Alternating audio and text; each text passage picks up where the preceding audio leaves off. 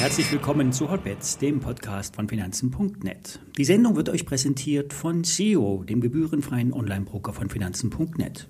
Und alle nachfolgenden Informationen stellen keine Aufforderung zum Kauf oder Verkauf der betreffenden Werte dar. Bei den besprochenen Wertpapieren handelt es sich um sehr volatile Anlagemöglichkeiten mit hohem Risiko. Dies ist keine Anlageberatung und ihr handelt auf eigenes Risiko.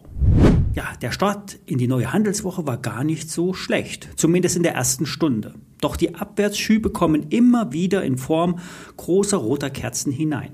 Die Haltezone liegt bei rund 15.250 DAX-Punkten. Doch ein Test dieser Marke bleibt unausweichlich. Darunter kommt die Zone, die alte Zone von um die 15.000 DAX-Punkte zum Tragen. Aber erst unter 14.9 wäre die Aufwärtsbewegung beendet. Solange ist es eine Konsolidierung in der Aufwärtsstrecke. Aber es sind die CPI-Daten, die Inflationsdaten, die viel Kummer und Sorgen bereiten könnten. Morgen um 14.30 Uhr werden die Daten veröffentlicht. 6,2 Prozent Preisanstieg zum Vorjahr werden erwartet in den USA. Ein Plus von 0,4 Prozent zum Vormonat. So hoch waren auch die nachträglich korrigierten Zahlen aus den Vormonaten. 0,4 sind nicht wenig, vor allem wenn man befürchten muss, dass es sich eine, sich eine festsitzende Inflation entwickelt hat. Die Inflation der Energiepreise ist wahrscheinlich schon wieder raus aus den Daten. Jetzt sind es die Lohnsteigerung und die Industrieeinkaufspreise, die die Produkte nicht mehr billiger werden lassen.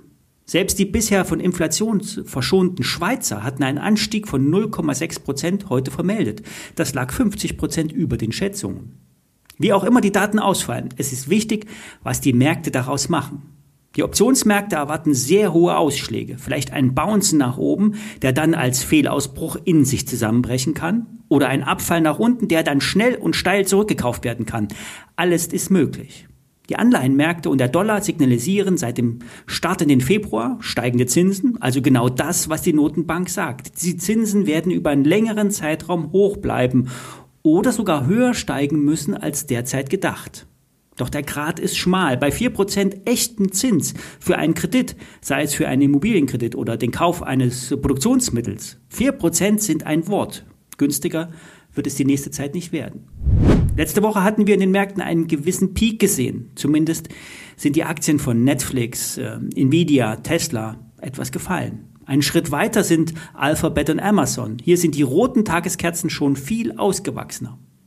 Bei der alles entscheidenden Aktie Apple gab es zwar erst einmal ein Abtauchen und der 5er EMA auf Tagesbasis hält noch, doch Apple ist stabil. Apple ist so ein wichtiges Unternehmen, dass man salopp sagen kann, Apple ist der Markt und Apple ist noch stabil. Noch stabil, aber angeschlagen ist Tesla. Wie letzte Woche angekündigt, hatte ich einen Short bei der Marke von rund 215 Dollar vorgeschlagen. Ich habe den Trade für mein Depot gestartet und nun stellt sich die Frage, wann der Gewinn ausreicht. Das Hebel 5 Papier hat mittlerweile 40 Prozent zugelegt. sollte eigentlich reichen. Aber es kann noch weitergehen. Die Weekly Expected Moves erwarten eine hohe Schwankungsbreite. 183 Dollar sind möglich. Sogar ein Unterschuss ist denkbar. Nach oben wird nicht das alte Hoch erwartet, nur 213 Dollar. Max, ein treuer Hotbeds-Hörer, fragt nun, ob ich den Trade bis zu den CPI-Daten halten werde. Die Antwort ist wahrscheinlich nicht. Sicher bin ich mir aber auch nicht. Fällt die Tesla weiter, so wie es heute Morgen aussah, wären Gewinnmitnahmen ratsam. Geht die Aktie aber eher seitwärts leicht fallend, bleibe ich noch etwas dabei. An der Börse tun manchmal entgangene Gewinne mehr weh als Verluste. Hätte ich mal gekauft oder hätte ich mal länger gehalten.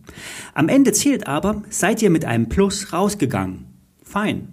Chancen ergeben sich immer wieder. Ein Checkpot gewinnt man nur zufällig. Regelmäßige Gewinne sind wahrscheinlicher, wenn man nicht zu gierig ist. Ich werde mich heute Abend entscheiden, wie die amerikanischen Märkte reagieren. Dann werde ich entscheiden, ob 50% Gewinn im Tesla-Schein genug sind oder die Schleusen nach unten geöffnet werden. Ein nicht zu unterschätzender Punkt ist der kleine Verfall an den Terminmärkten.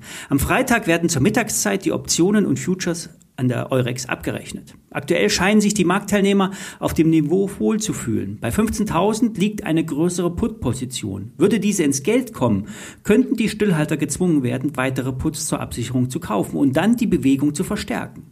Nach oben kommt erstmal über den letzten Hoch möglicherweise Kaufpanik aus. Dann ist nämlich das Allzeithoch näher, als man denkt. Und vor allen Dingen die Profis müssten dann einem stärkeren Markt hinterherlaufen. Aber aktuell sieht es nicht so aus. Es sieht nach einer Korrektur in der Aufwärtsbewegung aus. Mehr dazu gibt es nicht zu sagen. Die Ruhe vor dem Sturm. Bis morgen.